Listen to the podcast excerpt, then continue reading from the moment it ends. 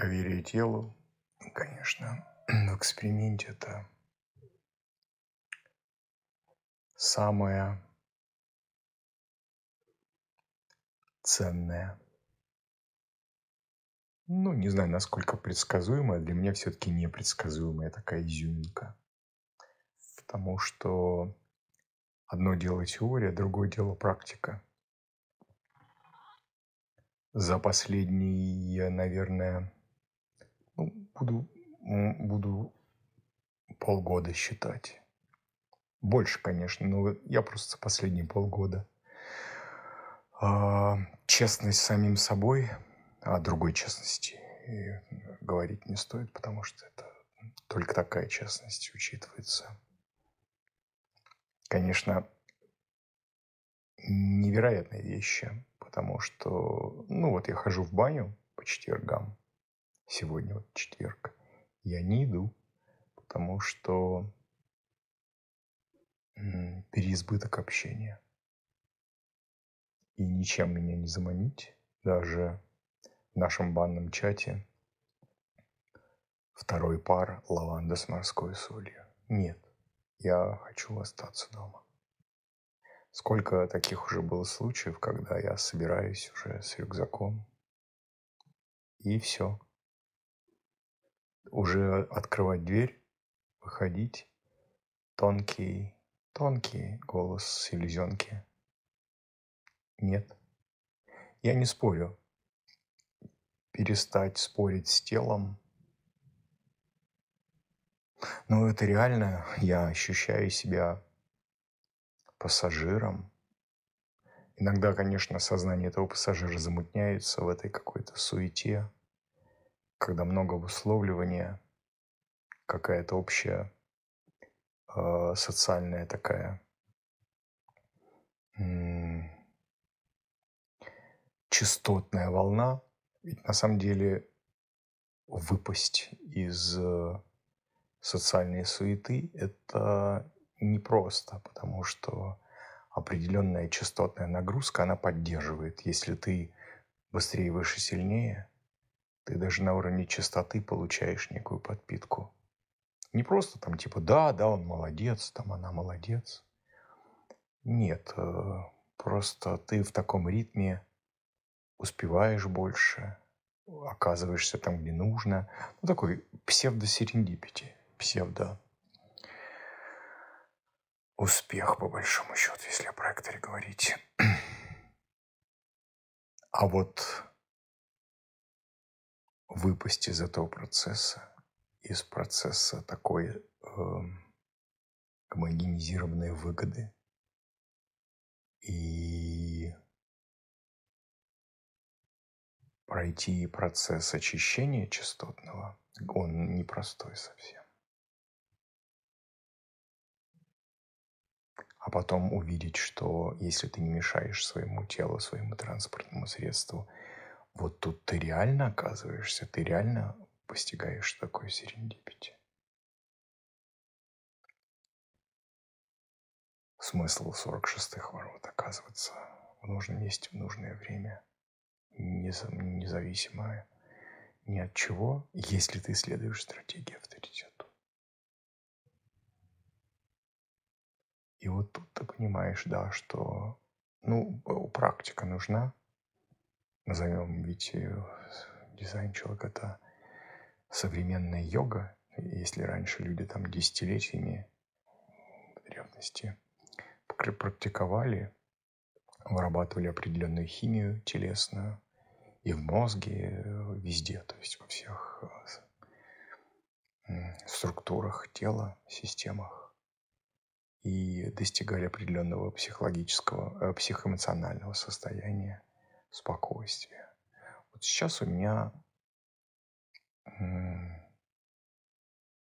с PHS эксперимент начался 1 января 2019 года, значит, сколько уже?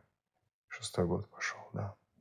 Вот сейчас это спокойствие прямо постоянно, постоянно. Тревожность может быть, но любые состояния, которые приходят, которые вне этого спокойствия, вот как-то получается получается их отслеживать, наблюдать.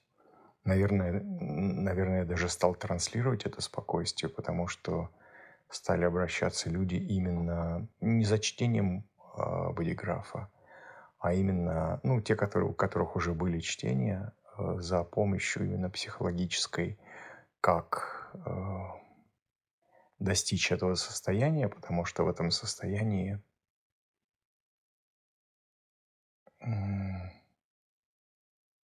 раскрывается другая перспектива, картина. картина. И вот тут как раз, э, как раз о движении, о начале. Ведь это PHS.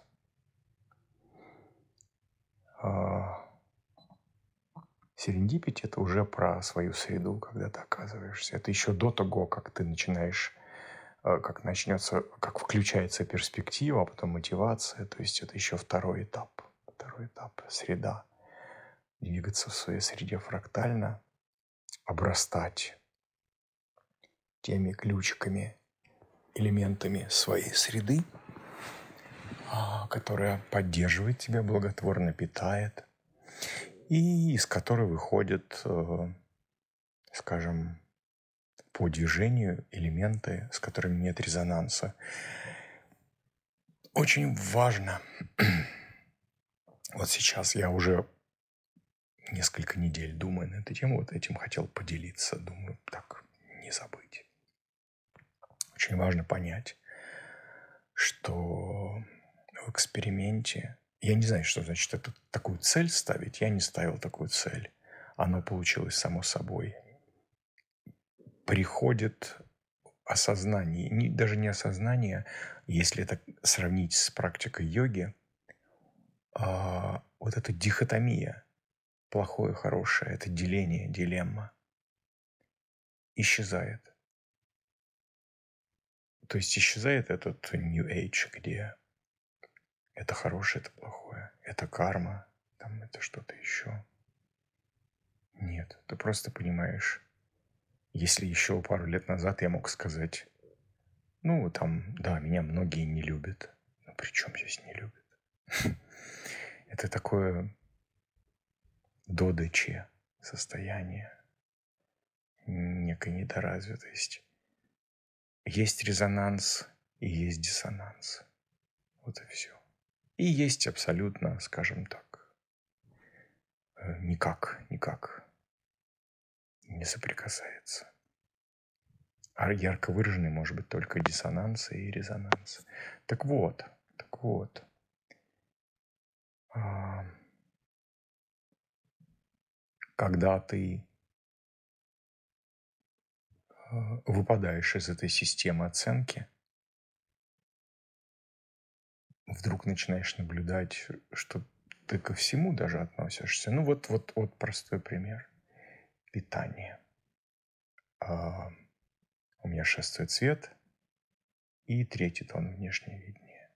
Шестой цвет дневной, а, фотоночувствительное тело. Третий, ну, левое тело, которому нужно движение, которым нужно кормить.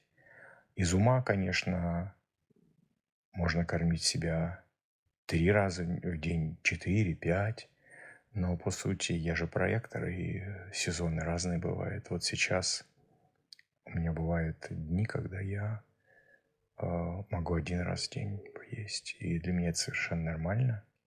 Это не хорошо, не плохо. Вот, вот такое, такая, э, такое содружество, такое, э, такая восприимчивость, э, соединение со своим телом. Но я хотел сказать о как работает внешний цвет, э, внешний, внешний видение, третий тон.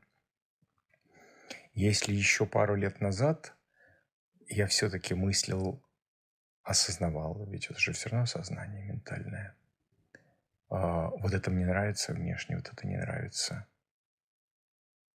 Вот сейчас, несколько недель уже я проверял как бы эти мысли – некой ясности ждал. И вот сейчас у меня родилось это, что в действительности третий тон внешнее видение. Это не про то, что хорошо или плохо, нравится или не нравится, красиво или некрасиво. Это такие вещи очень относительные.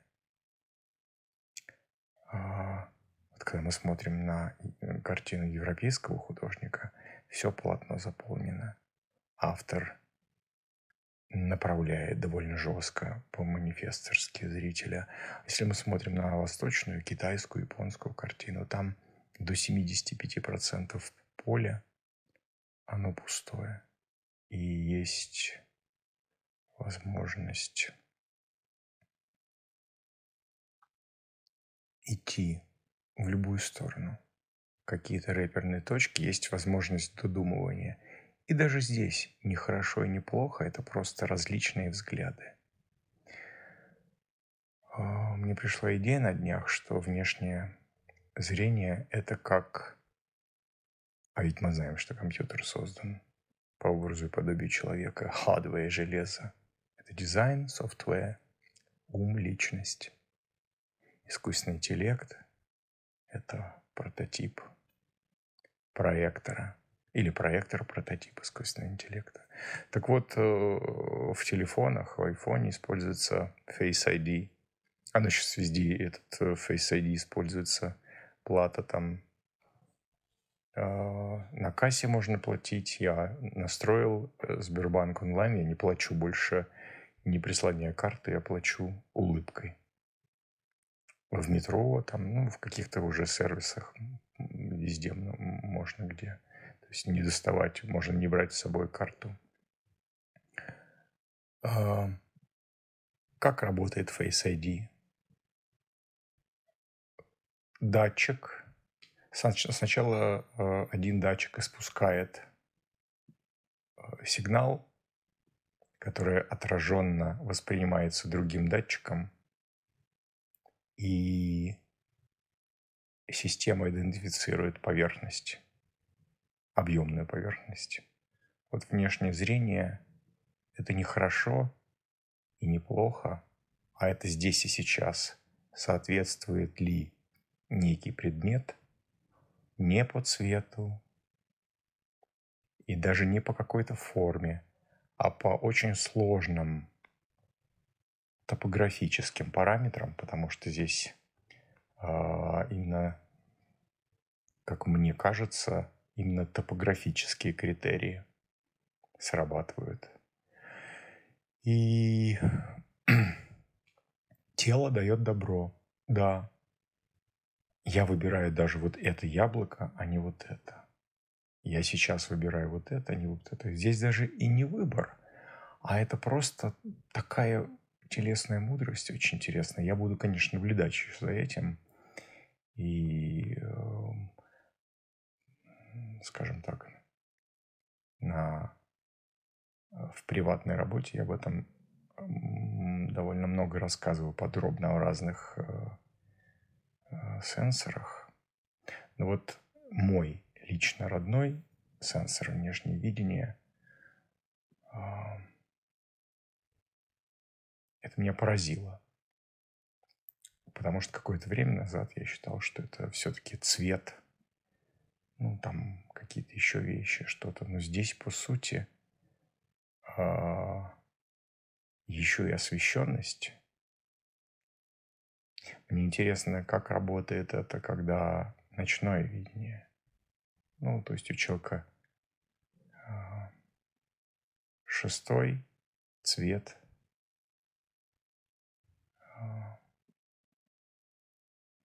но тон верхний, но там уже получается не может быть э,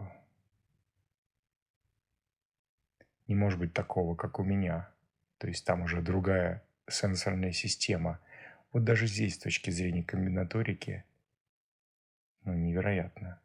То есть при ночном видении никак не может быть третий э, тон, потому что для дневного обязательно нужно видеть, обязательно нужен, это, так сказать, внутренний датчик, который считывает эту топографию.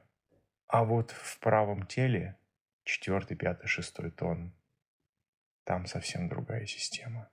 Конечно, я не, э, как сказать, не могу не поражаться вот этой всей сложной системе. И тут вчера какую-то статью читал, попалась, даже не, не стал читать. Псевдопсихология современная и так далее. Вот когда вы приходите к психологу, разве может психолог решить проблемы без вот этих вещей? На, на, на каком уровне? То есть разница в уровнях работы с человеком ну, несопоставима, конечно.